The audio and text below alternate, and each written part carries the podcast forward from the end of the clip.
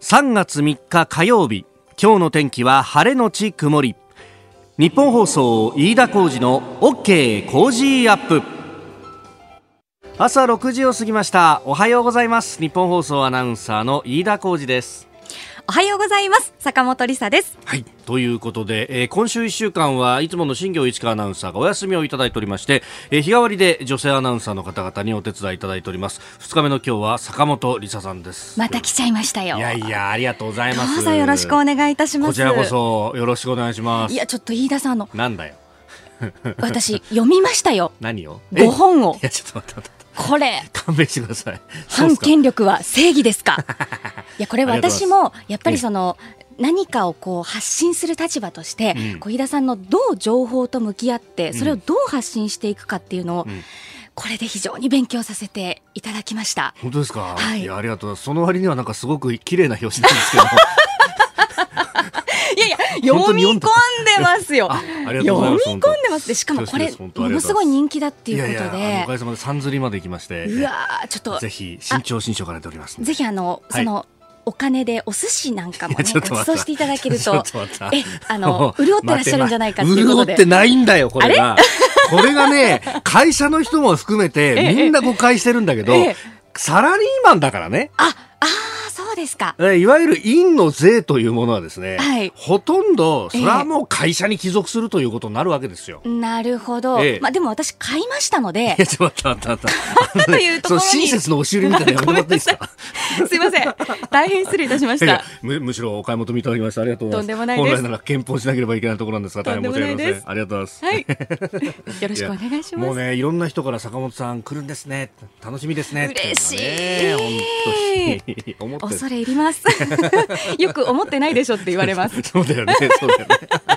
思ってるんですよ。ありがとうございます。本当たくさんの方にね、えー、メールやツイッターでもいただきましてありがとうございます。はい、えー、今日一つよろしくお願いします。お願いいたします。いや坂本さんには聞きたいことがいっぱいあって、それこそあの、コロナウイルス今流行ってますけど、前職が看護師さんじゃないですか。そうなんです。肺炎ってのはこれ大変なんだよね。いやもう本当にやっぱり呼吸って人間の基本的なところですから、それがやっぱりできなくなるっていうのは、まあ特に高齢者の方とか、持病のある方っていうのは悪化しやすいですから、本当に気をつけなければいけないですね。だってそもそも誤嚥性肺炎とかだってさあるわけだもんね。そうですね。やっぱり高齢者の方になればなるほどその嚥下する力っていうのが、あのやっぱ弱ってきますから、それがもう本当命取りになってしまうこともありますので。そうだよね。えー、これケアする方もだから結構気使うんでしょ？あ、私もやっぱりその口腔ケアって言って歯磨きとかをあの高齢者の方にしてあのするときは、もう一滴の水もこう誤嚥させないように喉に垂らすなみたいな。垂らさないようにっていうことで本当に細心の注意を払ってやってましたね。それは上からも指導されるわけだ。もちろんですもちろんです。学校でも習いますしあそう。ええー、練習ももちろんしますし。練習ってさ看護師さん同士でやるの？看護師さん同士でやったりします。へえとかまああと、まあ、人形とか使ったりしますけれどもね。ね。そっか、えー、看護師さん同士でこう磨き合うとかってちょっとなんか想像するとこう男的にはグッとくるなっていうね。大丈夫ですか？変態ですか？そこまで言うんじゃないよ。ごめんなさい。一応ニュース番組なんだよ。失礼いたしました。もう。いろいろ教えてください。今日よろしくお願いします。よろしくお願いいたします。さあ、最新ニュースをピックアップいたします。スタジオ長官各紙も入ってきておりますけれども、まずは経済についてです。先ほど市場が閉まりましたニューヨークの株式相場、ダウ平均株価ですが、前の人、前の営業日と比べて、えー、1293ドル96セント高い、えー、2万6703ドル32セントで取引を終えております。えー、率にして5.09%の高高値と大幅高ということになっておりますが、まあ、これの要因として一つ言われているのが、えー、アメリカの FRB 連邦中央あ連邦準備制度理事会、えー、FRB とそれからあのヨーロッパの中央銀行などが、えー、電話会談を3日にもと開いて、えー、ですからあ今日の夜ということになると思いますけれども。でそこでこの新型コロナウイルスの対対応策を協議するという方向性が市場に伝わって、まあ、そこからあ材料を受けて一気に上がっているというところであります、えー、あらゆる手段でリスクに対処するということを打ち出す見通しとかなり具体的なところまで関係者からのリークなどで出ていますので、まあ、これが市場を刺激したということがあるようであります。えー、これ、あの、日米欧の G7 の財務省中央銀行総裁たちが緊急の電話会談をするということなんですけれども、まあ、アメリカは利上げを今まで少しずつしてきて、まあ、ちょっと今ね、トランプ政権の下で利下げになってますけれども、まだまだ、利下げをする余地があると。で、一方で ECB、ヨーロッパの方は、まあ、あの、緩和はもう終わっているというところで少しずつ利上げをしようかというタイミングだったところ、おまあ、その持ち玉としてはヨーロッパの方が少ないので、まあ、アメリカほどは、えー、追随はしないかもと言われております。で、一方で日本はというと、えー、金融緩和はもうゼロ金利にして、えー、国債をどんどん買って、それを市中に流すという形でやってますんで、えー、これをどこまで深掘りができるのかというあたりと、まあ、それと財政のパッケージというところがどこまでできるのかというあたりが焦点になってくるんですけれども、まあ、財政を出そうとするとすぐに、財政破綻になるとか、えー、これだけ借金があるのにまた借金を重ねるのかというようなことを言う方が出てくるわけでおります。まあ一方で、あの IMF 国際通貨基金の、まあこれ IMF のオフィシャルのレポートになりますと、日本の財務省からもたくさんの人が言ってますんで、まあその辺の思惑っていうものが絡んできて、なかなか、えー、冷静なレポートではないものが出てきたりもするんですが、スタックレポートには結構見るべきものがあるものが多くですね、まあそれを見ると、まあ中には IMF 国際通貨基金がですよ、えー、日本の財政再建についていろんなレポート出してまして。で、えー、確かに債務残高、まあ、政府債務の残高だけを見ると1センチを超えていると、まあ、GDP の2倍以上で、えー、よく、財務省や、えー新聞の経済欄などが、主張するように、破綻は近いんだとか、これだけ借金があるのにまだ借金を課されるのかとか、まず借金を減らすことが最初だろみたいなことを言うんですけれどもいやいやと、え一方で資産の方を見てみると資産もものすごく積み上がっていると。まああのえー、日本政府は、えー、様々な資産を持ってますから、えー、その資産と債務の見合って、えー、それを相殺させるとどうなるかと、えー、ほとんど財政再建終わったんじゃないかという指摘まであるぐらいです。まあ少なくとも、その債務残高を理由にして財政の拡大ができないというふうに言うのは、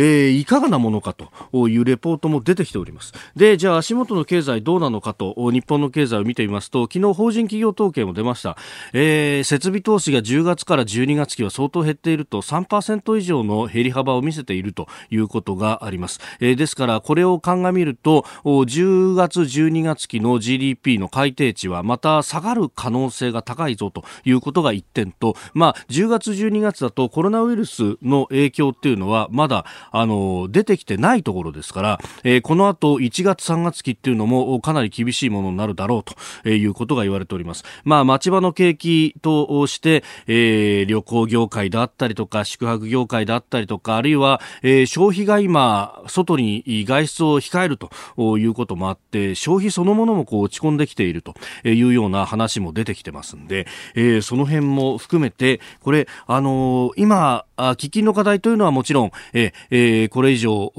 蔓延させない、重症化させないという医療面のリソースをいかにうまく使っていくかというところにかかってきているわけですが一方で、えー、日々の暮らしというものはその後も続いていく。ここについての手当、えー、休業保障とか今かなり目先のことになってます。で、えー、目先もちろん重要なんですけれどもこの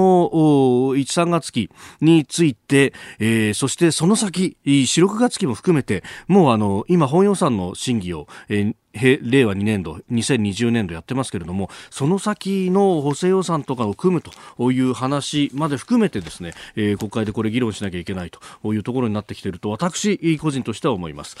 えー、一面トップも新型肺炎についてというのが多くなってきておりますね。えー、特に軽症者から感染拡大、若い世代に拡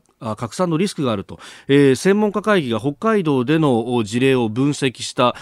ことを昨日記者団に発表しまして、まあ、それについてというのを一面トップに抱えているところが多いですね、えー、読売新聞それから、えー、毎日新聞、はこれを一面トップに取っております。で一方で朝日と産経は、えー、保護者の休業について、えー、具体的な金額も出てきております。最大8330円助成というのが、えー、朝日新聞の一面トップの見出し、えー、産経も同じですね。上限は8330円なんだと。いうようなところが出てきております。で、えー、一方でですねこれあの日経新聞が一面トップで伝えてるんですけれどもあの GE ゼネラルエレクトリック、まあ、あのアメリカのね、えー、これは電機メーカー大手で電気だけじゃなくていろいろとこの手を広げておりましたが、えー、その元会長のジャック・エリスさんという方が亡くなったということが出てきております。あのこれジャック・ウェルスさん、まあ、あの20年以上にわたって GE の会長を務めたと。それで金融とかいろんなところに手を広げて、えー、株価を30倍に、引き上げたなんていうのが、えー、かなり話題になっていて。でこれあの GE の会長を辞めたのが2001年ぐらいだったったはずなんですよね。えー、なので、20世紀の最高の経営者だみたいなことが言われて、で、ちょうどその時ですね、えー、日本じゃあのカルロス・ゴーンさんがね、今や、えー、型なしですけれども、もてはやされて、選択と集中という言葉が、え、非常にもてはやされた時代。私ちょうどその時大学生でして、このジャック・ウェルツの我が経営とかですね、え、その辺を読んで勉強しろなんて言って、え、感想文書かされたりとかもしました。これ、その選択と集中っていうのが、もうあの錦の御旗みたいに掲げられてとにかく不採算の、えー、金を稼げない部門というのはどんどん切って、えー、金を稼げる部門に集中的に投資するんだと。そのためには代理ストラだって厭わないと。まあ本当このミニ式の見旗でいろんな人が、えー、会社首切られたっていうのがあって、まあこの功罪というのはあったんですけど、一方でジャック・ウェルツその人は、あの結構こう幹部とかを大事にしようというようなことも言っていた。まあ、えー、功罪愛仲間と今思えば、えー、という方なんですけれども、私個人としては、えー、それに悪乗りをした、えー、日本の経済済関係の方々っていうのはいやしなかったかっていう、そこら辺、まあ、就職氷河期世代の人間としてはですね、まだ総括が終わってないというふうに思っております。あなたの声を届けますリスナーズオピニオンニュースについてご意見をお待ちしております。今朝のコメンテーターはジャーナリスト有本香里さんですえ取り上げるニュースですが昨日北朝鮮が日本海へ向けて飛翔体を2発発射したということがありました。えそれからコロナ対応について昨日の国会論戦緊急事態宣言を含めた法整備を急ぐ考えを総理は示しております。それからアメリカ大統領選挙。えー、小池都知事が森喜朗オリンピックパラリンピック実行委員会の会組織委員会の会長と意見交換を行いました。そして、習近平国家主席の来日についても取り上げてまいります。さあ、7時台はコメンテーターの方々とニュースを掘り下げてまいります。今朝のコメンテーター、ジャーナリスト、有本香里さんです。おはようございます。おはようございます。よろしくお願いします。もう、あの、コロナウイルス一色という感じですけど、うんうんえー、やっぱね、前々からこれだけ危機感をね、はい、抱いてやってきた有本さんとしては、はい、まあ僕もそうなんですが、なんというか、言わんこっちゃないっていうね。まあ、1か月遅いだろうみたいな感じはちょっと正直ありますけどね。まあ、動き出したのは、ようやくね、でもようやくという感じですよね。でも今日日本放送さんのスタジオもね、毎朝検温してください。いや、そうなんですよ。ね、で一定の体温以上の人はスタジオ入れませんと。はいいうことですからね。うんそう三十七点五度以上の人はダメっていうねえー、そうですよね。そう私も朝ピッとやりましたけど一応六度四分であ大丈夫あ大丈夫ですか？ちょっとドキドキしますね。ああいうのがあると、ね、本当ですよね。はい。次第はコメンテーターの方々とニュースを掘り下げてまいります。今朝はジャーナリスト有本香里さんです。おはようございます。おはようございます。よろしくお願いします。よろしくお願いします。えー、有本さんには番組エンディングまでお付き合いいただきます。では最初のニュースこちらです。北朝鮮日本海へ飛翔体2発発射。韓国軍の合同参謀本部によりますと北朝鮮が昨日東部のウォンサン付近から日本海に向け飛翔体2発を発射しました。これを受け菅官房長官は午後の記者会見で北朝鮮の発射事案が発生し2発発射されたものと承知している。現時点で我が国の領域や排他的経済水域への飛来は確認されていないと述べました。去年は13回にわたって飛翔体を発射してきた北朝鮮ですが、うん。えー、今年に入ってからは今回初めてと。そうですね、えー、このタイミングでっていう感じもね。そうですね。まあ、あの、ちょっとここのところいろんなこと言われてましたよね。ええあの、ええ新型コロナウイルスの件よりも前に、うん。ちょっとその、金正恩委員長がええ、体調がだいぶ悪いんじゃないかと。はい。いう話は去年の秋ぐらいから随分伝えられていましたし、はい。それからまあ、あの、事態はよくわからないんですけれども、あの、妹さんにね、なんか権限を譲るとかいうような話もあって、はい。実際その、まあ、コロナウイルス以前に北朝鮮のその、ままあ、支配体制と言っていいんでしょうかねそこうにん相当いろんな変化があるんじゃないかと。はい。で、えっと、ついここ数日もですねどうもその、えートップの中からやっぱり何人かまた、えー外れた人がいるとかですね、おお。まあ、そういう情報もありますから、あのやっぱ国内引き締めっていうような意味合いが強いんだろうとうん。いうことも言われていますね。うんこれ一方でそのコロナウイルスの方も7000人が医学的な監視対象って隔離か？みたいなことまでねまあそうですね。ただまあ北朝鮮の場合は隔離といったって隔離施設というようなものがあるわけじゃなくて家から出るなってことでしょ？うん。要するに。まあそういうことになりますよね。でこの病気っていうのは、はい。まあ、今のところね基本的にはその病気そのものを叩くっていう特効薬は先進国ですらないわけじゃないですか。うん。だから肺炎治療をするかどうかってことでしょうけれども、はいまあ、北朝鮮の場合そういうね医療がそもそもないわけだから、うん。出てしまったら重症化した人は亡くなる。体力のある人は助かると。それだけの話ですようね。ん。いやそれこそこの病気ってまあ基本的に、あの高齢者の方がリスクが高いと言われてますけど、はいはい。一方で既往症を持ってる人はリスク高いですよね。あそのようですね。なんかこう例えば血圧が高いとか、ええええええまあ、糖尿とかね。うん。そうすると最高指導者こそが。まあそうなんですよね、まあ、北の場合はね、ええ。そういうこともありえますよね。うん。だからあのかなりその心身がだいぶ、ういろいろ変調があるんじゃないかということも言われていましたからね。ああ、金正恩氏。えーですから年始めから今年は北朝鮮で何か変化あるんじゃないかということはもうそもそも言われてたんですよね。うんうんうん。まあそこへ来てこの、まあ、コロナウイルスもそうだし、うんうん。となるとそれが加速する可能性があるとあありますよね。ううん。んでまあ、ただ、この今回ねちょっと気をつけなければいけないのは、はい。まあ、もちろんこのミサイル自体は、あまあ、飛翔体とまだ言ってるんですかね。う。ーん。まあミサイルですよね。うん。ね。去年からこれ13回目、はい、ええ去年だけで13うん回。去年13回で、うん今年でだから今年まあこれ初めてっていうことなんでしょうかね、これ13回っていう回数はねやっぱりただごとじゃないわけですよね、なんとなく私たちはこれが常態化してしまってあまたかみたいな感覚になっていて、はい。で日本の EZ 排他的経済水域に着弾してないと、うんうんうんうん。あそうよかったねみたいな感覚になってるけどこれ怖いですよね。こうやって鳴らしてきてるっていう。うーん。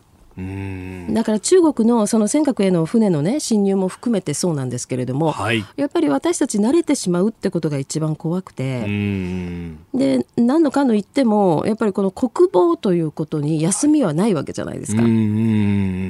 うんうんうんうん。ね。そうですよね、うん。むしろこうやって、まあ、コロナウイルスとかで、まあ、震災とかの時もそうでしたけど弱ってきた時に様子を見に来るっていそううことそうはありますもんね。りえますよね。ん。で自衛隊も、まあ、もちろんそれぞれ部隊が違うとはいうものの、はい、こういったことについてはもう常に、えー怠りなくはい、やってるわけでしょ？休みなくやってるわけですよね。そこに、まあ、例えばその震災の時であれば震災対応だったしそれから今回であればコロナウイルスのことに関してだってやっぱり自衛隊があ力を発揮してくださってるというところはあるわけだから。うんまあ、こういうねその国防問題とそれからこの今回の貿易っていうことですね。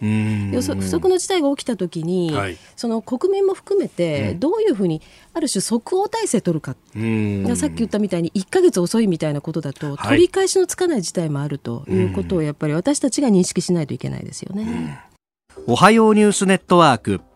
取り上げるニュースこちらです安倍総理緊急事態宣言を含めた法整備を急ぐ考えを示す政府としてはあらゆる可能性を想定し、国民生活への影響を最小化するため、緊急事態宣言の実施も含め、新型インフルエンザ等対策、特別措置法と同等の措置を講ずることが可能となるよう、立法措置を早急に進めることとします。昨日行われた参議院予算委員会で安倍総理大臣は新型コロナウイルスの感染拡大を阻止するため緊急事態宣言の実施も含めた立法措置を進める考えを示しました。お聞きいただきました通り新型インフルエンザ等対策特別措置法と、はい、いうことでこれ党がついてるんで使えるのかなと思ったら、うん、結構こう厳しいその感染症に対しての縛りがあるはいそうですね、うん、あのただ早い時期からですね、はい、この新型インフルの特措法を、ええ、まあ、え運用すればいいんじゃない？今、うん、あの飯田さんおっしゃったように党だからまあ運用できるとかですね、はい、あるいはこれをまあ一つの土台にして、うん、えー、新しい特措法を作ればいいんじゃないかと言っていた人は結構私の周囲にもいたんですよ。はい。ところが、全然、ほら、国会はね、はい、もうずっと桜を やっていて。いつの間にか、あの、上様の領収書が出てから、うん、全く聞かなくなりましたそうなんですよね。そしたら今度はピタッとなんか手のひら返したようになっちゃったんですけれどもね。はい、それを早くやれよという、えー、まあ、じりじりしてたわけですよ。うん、で、これようやくっていうところで、はい、ただね、結局だからこの特措法を、この新型インフルの時の特措法と同じぐらいの、特措法立法措置をっていうことを、えーこれ総理が言い出さなきゃいけないことなのって話なんですよ。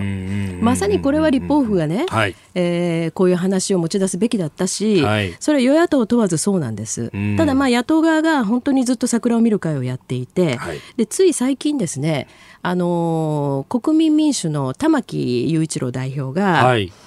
あの自分はこういうことを言ってたんだよっていうのをツイッターで上げられたんですよ。いやなんでもっとそれ早く言わなかったのよと。ね、そうですよねで2月の後半になってからどうやら玉木さんご自身は、はい、まあ、国会でもねそれを言ったということなんだけれども。はいえーいやそれさちょっといくらなんでも遅いよねとだからその国会戦術的なことにあまりにも縛られちゃって。、はい、でその玉木代表の言ってることは至極いろいろもっともなんですけれども、えー、やっぱりこういうことってタイミングって大事なわけじゃないですか、うん、だから国民としてはねこれ今更言われてもさっていう話なわけですよ、うん、本当にそういう意味では残念でねやっぱりこういう危機的状況とか非常事態の時に、はい、もちろん政府の対応というのは問われるし、えー、国民の即応力も同時に問われるんですけれども、うん、国民の代表であるやっぱり国会議員が集まるね、はい、やっぱり国権の最高機関ですよね、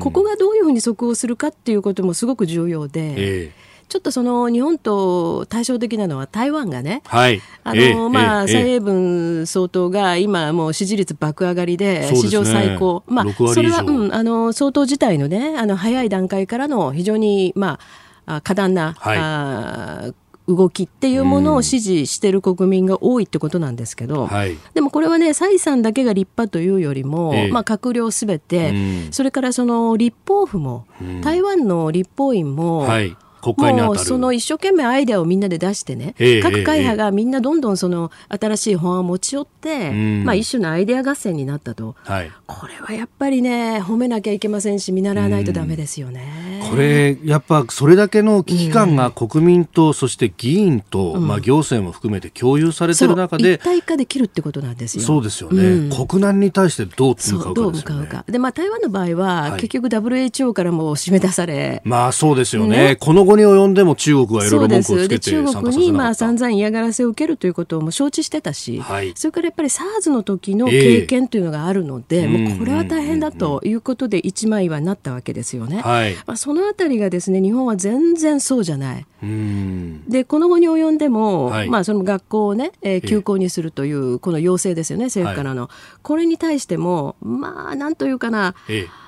反対するなら反対するでね。それに対する対案をつまり感染爆発を抑えるための実効性のある対案を持ち出さないと、はい、この後に及んでね、うん、なんか端っこのこといろいろ文句つけてても意味がないわけですよね。現場が混乱してるじゃないかとか。そうそう、えー、であのこの種のことというのは、まあ、ちょっとこれはあ誤解を招いては申し訳ないんですけれどもね、うん、突然なものですよ。うん、そうですねでしょ、えーえー、じゃあこれ例えば1週間前に言ってですね、うん、なんか根回ししてうんぬんとかって言ったらもっとことは進まないですよね。だあそこで表明して、うん、じゃあ今週末からやりますって言って、うん、この1週間じゃあそのまま野放しになっているという状況が果たしてよかったのかと、ね、そうなんですよね、はい、だからそういうことではなくて、やっぱり緊急事態なので、えー、出てきたことに対しては、まあ、これはもう国策としてやるということですからね。もちろんその要請であって各自治体とか、はい、あるいは教育委員会、学校のね、判断にはある程度任されてはいるんだけれども、それでも、まあ、この感染爆発を抑えるのに、結局そのこれなかなかあの専門家委員会も分かり説明をなかなかするのがねちょっとこう、はい。困難だという部分があったんだと承知するんですけれども、うん。要するにその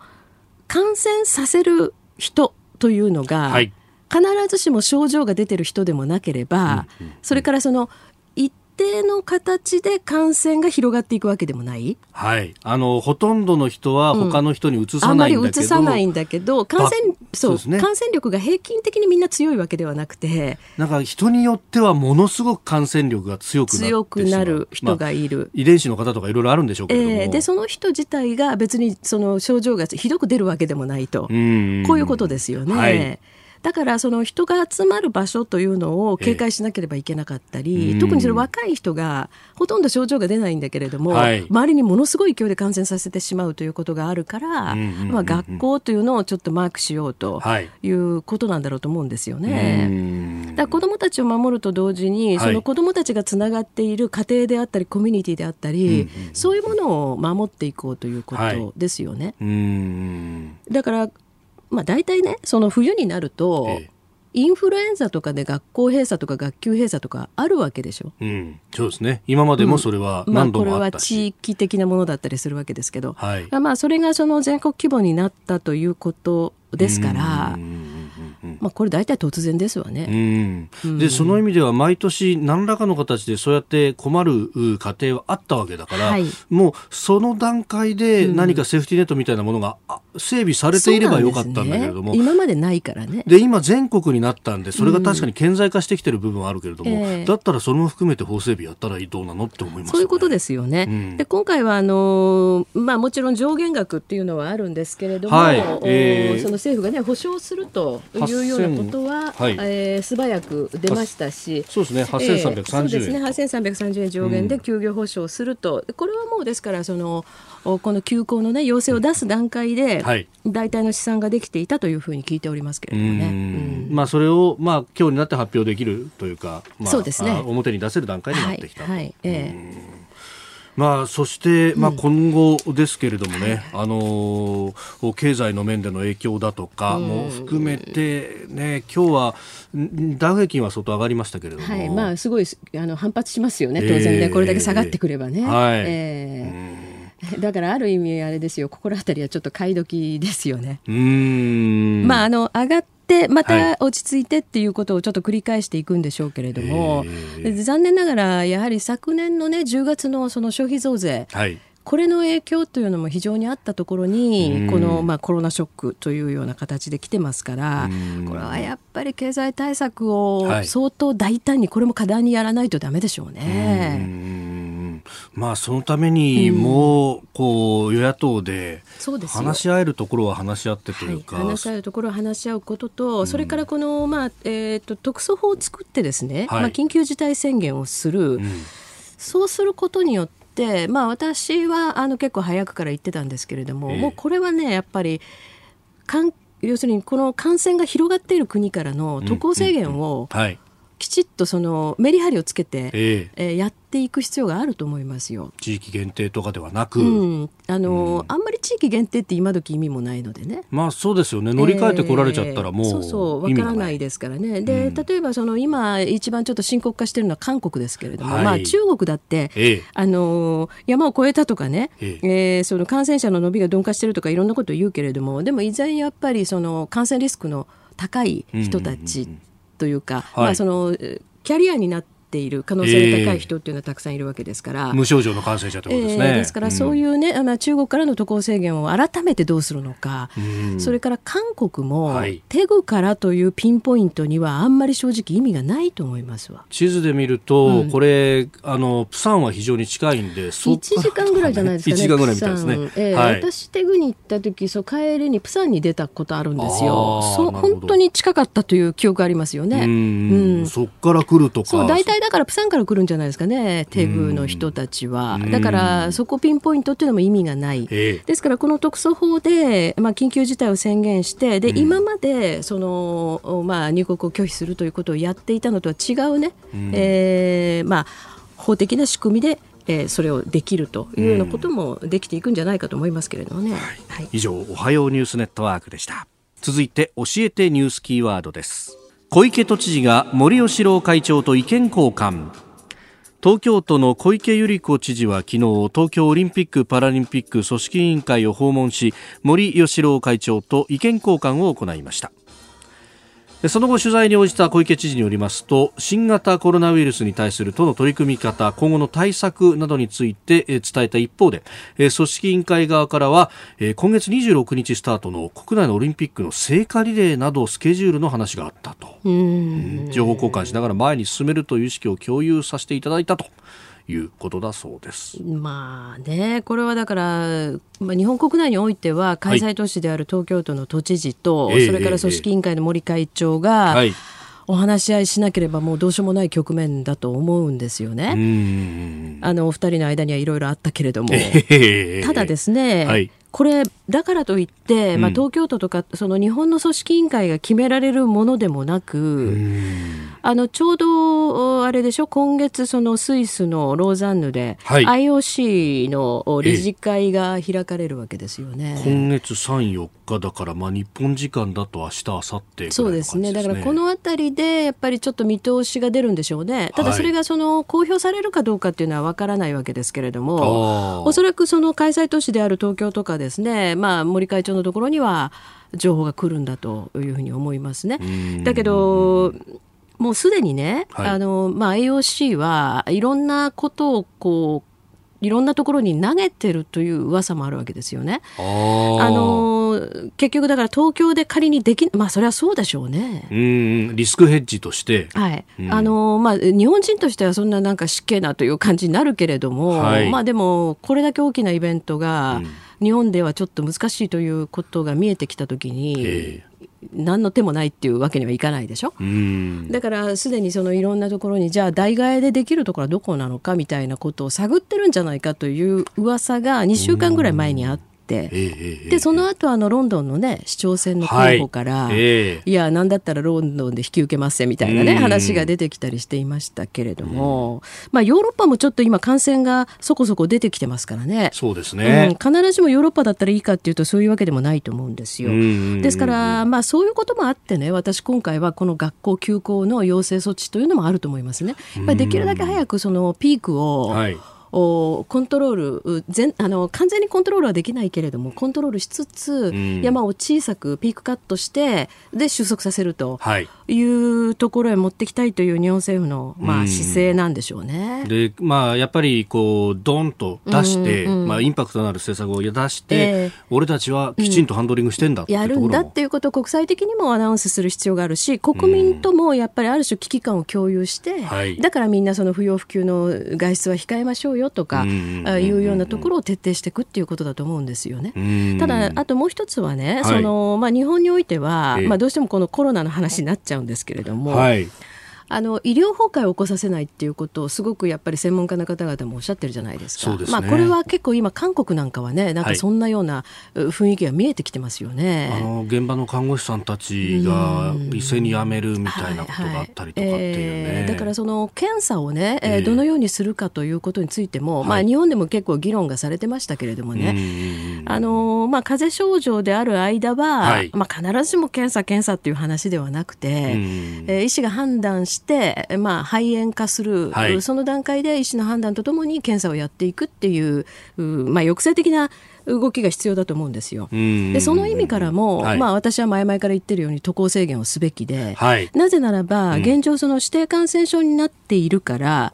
外国人が日本に入ってきても日本の公費で、えこれ治療しなきゃいけないんですよ。はい、仮に発症すれば、まあ、日本国内の蔓延を防ぐということですね。はい、そうです。ええ。ー、ですからそういったその医療リソースを、はい、守るためにもね、今適切に、えー、渡航制限をかけて、はい、でやっぱりオリンピックに向かってもう本当にその入り口も閉め蛇口も閉めつつ、ええ、で中も自制的に振る舞いながら、うん、しばらく3月は特に過ごすということが重要なんでしょうね。う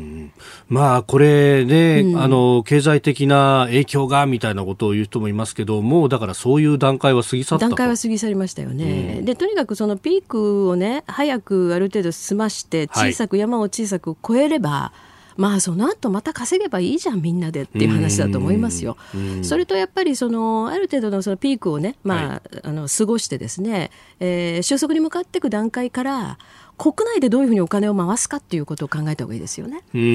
だから政府もある程度思い切った財政出動をするということもありつつ、はい。えー、まあ、私たちもを今までの反省に基づいてね、うん、もちろんそのこれだけグローバル化している社会だとどうしてもその海外とのいろんなつながりなしにはビジネスというのは全ては成り立たないけど、はい、でもやはりその国内でね、うん、えー、回せる部分というのをきちんと国内回帰するきっかけにすればいいんじゃないかなというふうにも思いますけどね。中国一本足打法ってものがこれだけ脆弱だったこれは怖いですよね。だからまあそういうところもねでも常にね中国のリスクに直面すると必ずそういう話出てくるけど、ええ、またほとぼりが冷めるとまた行っちゃうっていうのがあるんですが、今回はですから多面的にいろんな対応力が問われるというところですよね。はい、はい。え今日のキーワード小池都知事森喜朗会長と意見交換でしたメール、ツイッターいろいろいただいてますがね、こちらは磯子区、横浜市磯子区、高さんです。会社のコロナ対策部門が設けられて、その指示で出社前と後に、えー、体温を計測し記録することになりました。うん、ところが、うん、ドラッグストア3軒回ったんですが、どこも売り切れ。トイレットペーパー、ティッシュペーパーも売り切れで、スーパー行ってもダメ。これマスコミも空になった売り場スペースを移してるんじゃなくって、うん、大量に山積みされているメーカーや問屋のストックを移して十分足りてますよっていう事実を報道してくれればいいのに、うん、ね、おっしゃる通りですね。え体温計も売ってないの？体温計も今ないんですねえー？なんかいろんなものがね。そう、確かにこの問屋のストックってありですよね。うん、ありですね。続いて、ここだけニューススクープアップです。この時間、最後のニュースを、スクープアップ歌舞伎の特集をしたからね。ね。菅官房長官、中国習近平国家主席の来日について、十分な成果上げる必要あると述べる。菅官房長官は昨日午前の会見で新型コロナウイルスの感染拡大で延期が検討されている中国の習近平国家主席の国賓での来日に関して現時点では習氏の訪日の予定に変更はないと述べました。また同時に中国国家主席の訪日は10年に一度であり十分な成果を上げる必要がある。こうした観点から引き続き日中間で緊密に意思疎通を図っていきたいとも語りました。総理も29日の会見で2月29日の会見の中で、うん、えー、中国国家主席の日本訪問は10年に一度のことであって十分な成果を上げる必要があるというふうに説明をしておりました、はいうん、まあただこれどうなるんだっていう話がね、まあ、桜の咲く頃っていうのは基本的にはもう無理でしょう。今年は桜ちょっと早いみたいですしね。あ、そうですね。だ記録的な暖冬という話で。うんまああのもちろん私もですけれども、はい、多くの人がですね、これは国賓としてお呼びするのはいかがなものかとずっと言ってきたわけですよ。はい、まあ、特にこのコロナウイルスのことがあるなしは関係なくですね、えー、やっぱり昨年その香港で大きなデモがあって、はい、あのような事態に発展した、うん、それからやっぱりウイグル人へのその人権弾圧の問題ですね、はい、これは国際的に非常に大きな問題になっている、えー、ここに来てまた新たなニュースでですねどうもその搾取工場で奴隷労働させてるんじゃないかと、うんうんうん、これ世界企業この、はい、まあ、アメリカ系の世界企業も結構ね名前が出てますから、えー、まあ、またちょっと大きなニュースになると思いますよ。そうするとやっぱりそういうね、えー、独裁国家ですね、まあ、その国のトップをおまあ、令和になってからもちろんその国賓でお迎えしたのはアメリカ大統領が初ですけれども、はい、うんまあ、天皇陛下のお客様として、うん、えー、最高賓客としてお迎えするというのはちょっといかがなものかと、ましてやそのこの今回コロナウイルスがあ、まあ、日本でもこれだけ感染が広がってですね発生国は中国なわけですね、はい、でやっぱりその初動に非常に問題があったしそれから情報公開も十分でないとい。うことを、うんはい、中国国内からもだいぶその告発する声があるわけですよね。そうですね。そういう中でちょっとここで国賓っていうのはありえないでしょと。いう流れなんだけれども、日本側からなかなかこれを言い出せなかった。えーでやはりこの政治的スケジュールがあったためにですね、うん、どうしても中国からの渡航制限もかけられなかったという事情があることはもう間違いないんですよ。もうそれあのニューヨーク・タイムズでしたっけ？ワシントン・ポストでしたっけ？ワシントン・ポストですね。あのあそうしてますよね？の産経の一面で小森さんがお書きになってるんでですけれども、はいただこれはですねこの記事はね2月19日の記事で私も、あの原文読みました。はい。あのこれはね、まあ、あ論評記事というよりはこれまでの日本の政府の対応というのをずっと長く書いた記事の中で、うん。一節としてあるんですけど、うん。ただですねこの安倍晋三首相はコロナウイルスへの正面対決よりも習近平国家主席の訪日を前に中国の気分を害さないことに気を使ったと。はい。いうふうに産経ではあー、まあ、引用されてるんですけど、ええ。これもうちょっと正確に言いますと、うんうん。おまあ、このコロナウイルスに向き合うよりも確かにその習近平お氏のその訪日を前に中国に気を使ったんだとはい。いうふうにうん批判している評論家たちがいるというふうに書いてあるあんです。なるほどなるほど、国内でそういう声が上がってると、ええ。ただこの記事はね他の部分ではこの誰がこう言ってるっていうのを名前を挙げて言ってるんですけどここだけは評論家たちがと言ってるまあ、ひょっとしたら我々も含まれてるかもしれない、ええええつまりそういうその国内で、まあ、はい。そういう反発の声がありますよとうんいうことで断言はしてないんだけれどもまあおそらくそうだろううん。という形で書いてるんですよね。はいですからこれはまあ誰がどう見たってちょっと4月に呼ぶなんていうのは無理な話だと思います。であのこの29日の記者会見で、はい。というあの話今ありましたけれども、あのその前の日ですね28日の夕方に、はい。えー、楊潔チさんうんとうん。総理は会ってるんですね。えー中国外交た担当のトップと、はい、外交担当のトップですね、はい。でこの人と会った時にこれはカメラが入ってる場面で、はいえーまあ、菅官房長官がここでね言ってるのと同じことをおっしゃっていて、要するに十分な成果を上げる必要があると10年に一度だから、はい。その後に、うん。だから、入念な準備が必要だって言ってるんですよ。入念な準備が必要だ、1ヶ月先のことをね今から入念な準備って言ったってできるはずもない。ええ。だからそこはそのように読まなきゃいけないんだろうなというふうにも思いましたうん。しそれから今の段階でこれ閣議決定してないでしょ？確かにそうですね。ということは日本としては正式に GO とええなってないわけじゃゃないですか。確かにそれこそ先週あたりは先週末に閣議決定もなんていう記事があってそうなんですよ。ね、うん。それがおるおるおるっていう感じで。だからそんなどころの話じゃなくなっちゃって、はい。で学校も休校要請するという事態になってるわけですからうん。これはそのまああの多分ですねこのこの読み方としては、はい。訪日の予定に変更はないと。うーん。でも、はい。そもそも言われてたスケジュール通りにはい。呼ぶというのには、その入念なねええええ準備というのは難しいですよねという話でぬるぬるっといこうとしてるんだと思いますよ。えう。ーん。これ結構すいません。いろいろ質問が来てるんですけれども、はいはい。そのお会見の前のお日に、えー有本さん、総理と会ってませんか？みたいなのあが会ってね。あって、で、こういう話って、まあこれ、機微に触れる話だから、なかなか表に出せないことも多いと思いますけれども、どうなんですか？やっぱ話出るもんなんですか？まあ、なかなか難しいね。まあ、あの会話をねどういうふうに会話をしたかっていうことは申し上げられないんですけれども、はい。ただ、まああのー私としてはですね、ええ。ー言いたいことは全部言いましたと。えおーですから、かねてからまあ言ってきてたようなこのコロナ対策に関すること、はい。あるいはそのこの習近平国家主席の来日に関すること。うん、これで、えー私が言いたいと思っていることは全部申し上げましたということだけはまあ言えると思いますね。まあ世の中の雰囲気であるとかっていうのもね、あの官邸の中じゃなくって外でやってればうん。感じるところもあるし、そういうのそうですね。それとやっぱりその情報ってね、はい。意外と面白いものえで、ええもちろんその外務省外交的には外務省であるし、それからまあ疫学的にはね専門家、はい。あるいは厚生労働省っていうわけですけれども、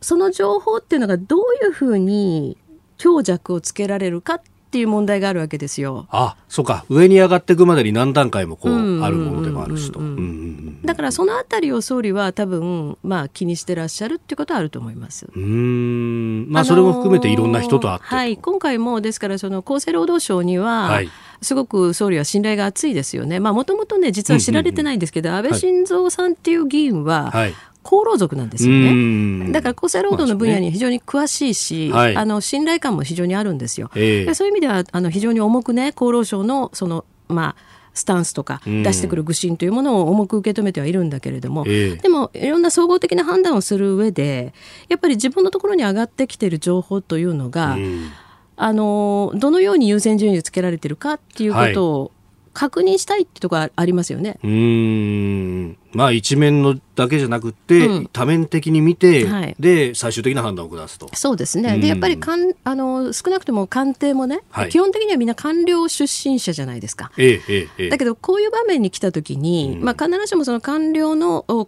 え方思想だけでいいということもないわけだから、うん、っていう部分を多分いろいろ配慮しよう考慮しようというところだと思いますけれどもね。ですから私はまあこの学校をね、休校するということについては、無論それで、えー、マイナスとかですねあるいはその、まあ、ためあの非常に戸惑いを感じる方とかですね、えー、いろんなあことは出てくると思うんだけれども、はい、でもこれぐらいのことをやらなかったら、うん。どうするのっていうところもありますよね。でも、まあ、うん、そうですよね。うん、そのまああの民主主義国家であって、うん、あの基本的人権が憲法で保障されている以上は、はいはい、そのあの無体な都市封鎖みたいなことっていうのはなかなかできない。中国みたいなことはできませんからね。その中でどうやるかですもんね。そうそう。ただまあその台湾なんかの取り組みを見るとね、はい、まああそこはでも大統領制なんで、またその相当の権限の強さっていうのは違うんですけれども、でもやっぱり日本はまだまだ本当はできることはあったんだろうなという気はしますね。あの例えば公共の建物に入るときに、はい、えーと、台湾なんかの場合は確か体温チェックっていうのは義務付けられてると思うんですよ。なるほど、うん、うん、それは確かに体温計を置いとくだけで対応は可能であった。えー、で今一瞬で測れますからね、うん、そうですね、まあ、そういうようなことだとか、あるいはその嘘の申告をした人ねこの感染経路を不明瞭化するような嘘の申告をした人には、はい日本円で100万円以上の罰金を取る課すとかですね、まあ、こういうようなことも含めて今回のこの,、あの総理がおっしゃっているその法整備ということの中にね、はい、やっぱり盛り込んでいく必要もあるんだろうというふうに思います。うん。え今日のスクープアップ中国の習近平国家主席の来日の話から、まあ、このコロナウイルス対応全般について、えー、詳しくお話しいただきました。